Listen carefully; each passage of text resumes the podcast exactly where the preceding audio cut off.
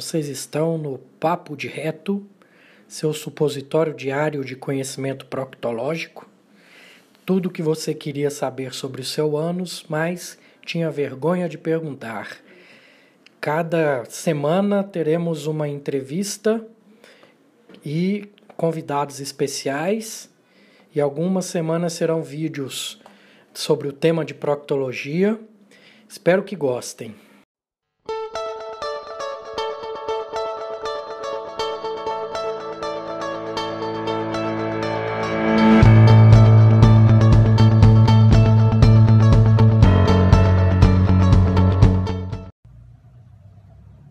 Bom dia a todos. Vocês estão no Papo de Reto, seu supositório diário de conhecimento proctológico. Eu assisti uma palestra do Robert Lustig, um endocrinologista pediátrico americano, que explica por A mais B a questão do açúcar, tá?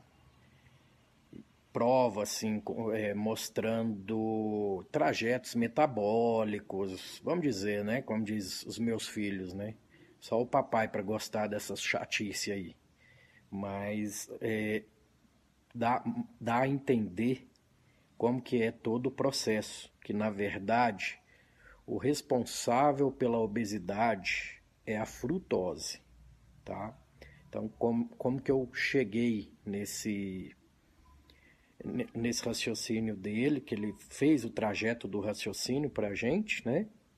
E por que o título desse, desse vídeo de hoje, vocês vão entender, tá bom? A frutose está presente na sacarose, porque o açúcar cristalizado ele é uma molécula de glicose com uma molécula de frutose, certo? Ele mostrou que o mecanismo da frutose, do metabolismo da frutose no fígado é semelhante ao do álcool. Só que o álcool dá barato, né? O álcool metaboliza no, no cérebro e dá a onda, né? A frutose não, tá?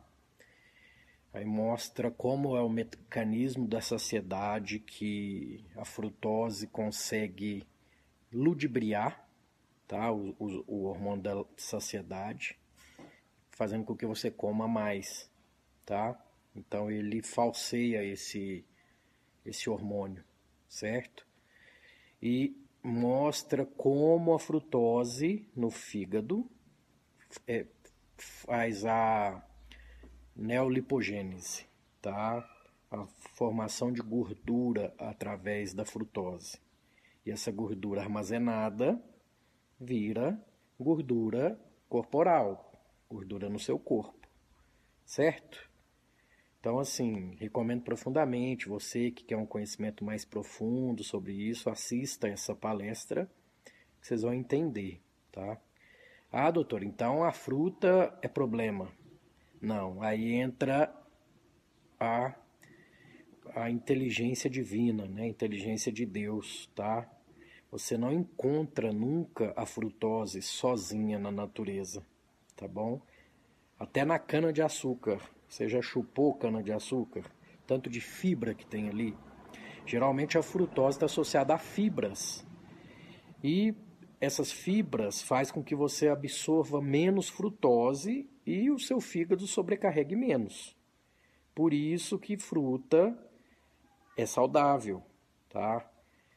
As frutas de antigamente, as de hoje, têm muito açúcar, tá? Mas em resumo, não vão, não vão ser três porções de, de fruta por dia que vai te engordar. Tá? Diferente do suco. Se você pegou o suco, você consegue concentrar essa frutose e tirar a fibra. Aí você dá uma sobrecarga muito grande para o seu fígado, tá? Aí vira gordura no fígado, vira gordura no seu corpo, certo? Então, se for preferir, se for consumir frutas, que consuma é, ela na íntegra, não como um suco, certo? Que seu organismo vai absorver menos e vai sobrar mais para as bactérias no seu intestino. É, esse autor ele considera a fruta muito a fibra em si, né? não só fruta, mas as fibras como muito importantes, certo? Por isso que é, a longevidade dos okinawas, comendo carboidrato, porque o carboidrato veio não do açúcar. O carboidrato deles veio da batata, por exemplo, certo? Do arroz, que tem fibra junto. Então, só para fechar o raciocínio, né, por que desse título? Porque quando você come a, a, a fibra junto com a frutose, você absorve menos. E quem que vai consumir essa frutose? Esse açúcar em excesso que está preso na fibra? As bactérias do seu intestino. Tá? Esse é o princípio dos prebióticos, certo? Por isso que ele fala, esse autor fala lá e tira a risada do pessoal. Você pode escolher ou peidar ou engordar, tá?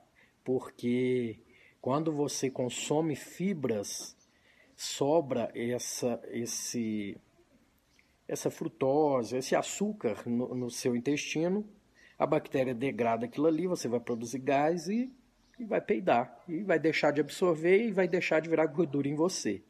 Então o raciocínio é mais ou menos esse, certo?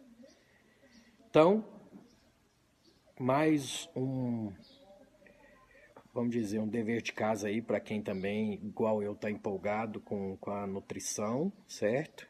Assistir essa palestra, vale muito a pena, tá bom? Fiquem com Deus e carpe diem.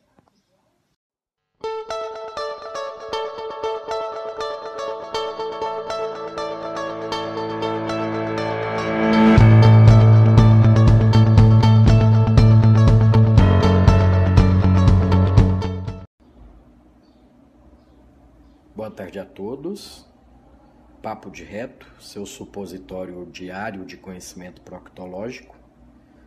Hoje vou falar de uma dúvida de outra outra seguidora aí do Papo de Reto, tá bom?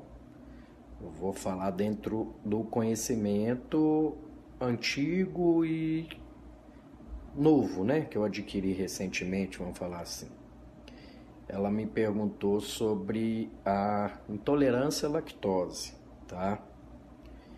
Intolerância à lactose é uma patologia que pode causar desconforto abdominal, distensão, incômodo após consumo de alimentos lácteos, tá? Derivados do leite, né? É, tem como a gente contabilizar, né, essa intolerância, tá? Você faz o teste de tolerância à lactose, que é um exame que o paciente consome, né, o, a, a lactose, uma certa quantidade, aí é medido o quanto essa lactose aumentou a glicemia do paciente. Se aumentar acima de 20 miligramas por decilitro, está caracterizada a, que a pessoa não é intolerante, ou seja, essa lactose conseguiu ser quebrada em glicose, certo? E quebra em glicose e galactose, mas o que é medido é a glicose, tá? Quando vai para a corrente sanguínea. Se não subir, subir menos que isso, aí tem os quartis, né? Da intolerância tá? Quanto mais próximo de 20, menos intolerante a pessoa é. Quanto menos subir, né? Subiu quase nada, tudo, mostra que a pessoa é mais intolerante, ou seja, ela não tem a lactase que quebrou, transformou em glicose galactose e isso ficou no lúmen do intestino dessa pessoa, fazendo com que as bactérias é, específicas da flora dela vai lá e consegue é, se alimentar daquilo ali, daquele resíduo, né? E isso gera gases, incômodo, pode dar diarreia, tá? Vários sintomas gastrointestinais. Uns mais, outros menos, né? Eu costumo falar para o paciente que um certo grau de intolerância à lactose A maioria de nós adultos temos, tá? Porque cá entre nós, qual que é o único mamífero que continua bebendo leite depois de adulto? Só o ser humano, né? Ainda mais um leite de outra espécie, tá bom? E vamos mais um pouquinho a fundo. Isso que a gente bebe não pode nem ser chamado de leite, né, gente? É uma bebida é, reconstituída de leite, tá? Porque para aumentar o, o tempo de vida desse leite, né? Ele é transformado em leite em pó e depois reconstituído para ser vendido. Sem contar que ele passa pelo UHT, Ultra High Temperature, que é a pasteurização, né? Que já destrói todas as propriedades desse leite, tá? Deixando ali só as coisas ruins, né? Que, por exemplo, a caseína, tá? Que é uma das coisas que dá mais alergia nas pessoas e tá já relacionada ao leak gut. O que, que é isso? O, o aumento da permeabilidade do intestino, fazendo com que passe coisas ruins, inflamatórias e, em resumo, gera uma inflamação no intestino, tá bom? É, cabe ao próprio paciente também, tá? Tem gente que não tem problema nenhum em queijo, por exemplo, tá? Até porque o queijo já pega essas proteínas e deixa ela um pouco mais quebrada, né? Então, é, quando entra não provoca tanta alergia, tá bom? E é, isso dá mais no leite de vaca, tá? E dentre as vacas, eu descobri até isso na aula do Dr. Murilo, existem tipos diferentes de caseína. Tem uma mais alergênica que a outra. As europeias dão menos alergia e as mestiças e as de outras localidades, né, dão mais alergia, tá bom? Que mais? É... Então tem gente que, apesar de o exame dar que ela é intolerante, ela toma leite, é, ela toma, come o queijo, não dá problema, só dá problema quando toma o leite. Então isso é tentativa e erro.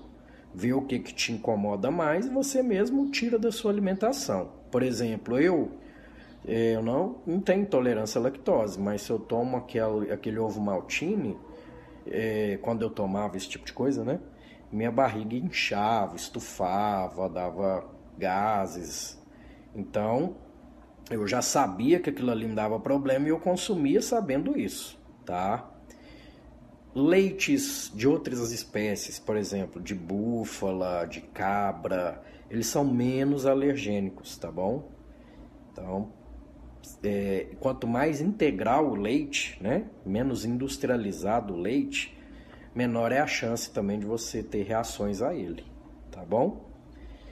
Esse é um assunto que dá horas e horas de discussão, tá? Eu quis só dar uma pincelada em algum, é, alguns temas referentes a isso, tá bom? Leites, iogurtes, o kefir, que é um tipo de iogurte, são excelentes para o nosso intestino, são excelentes para a nossa saúde. Se você não tem nenhuma intolerância, vale a pena. Quanto mais integral, melhor, tá? Quanto quando feito dos leites puros, né, que não, não é industrializado, melhor, tá bom? E tá incluso na alimentação low carb, né?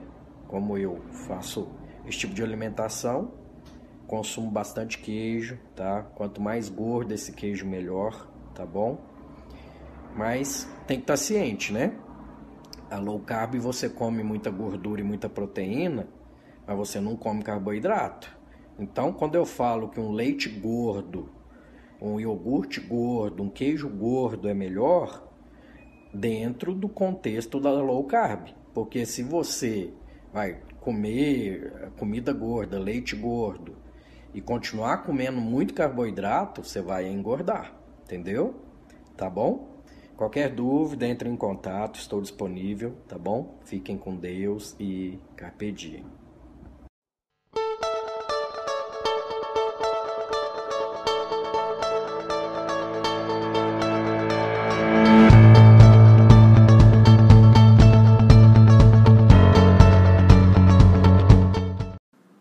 Então, esse foi mais um episódio do Papo de Reto.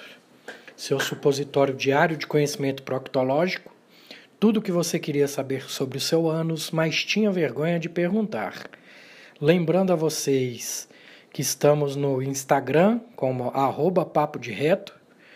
Vamos seguir, vamos indicar para as pessoas, vamos impactar vidas e tem meu livro também com o mesmo título, tá bom? Tá à venda lá no Instagram.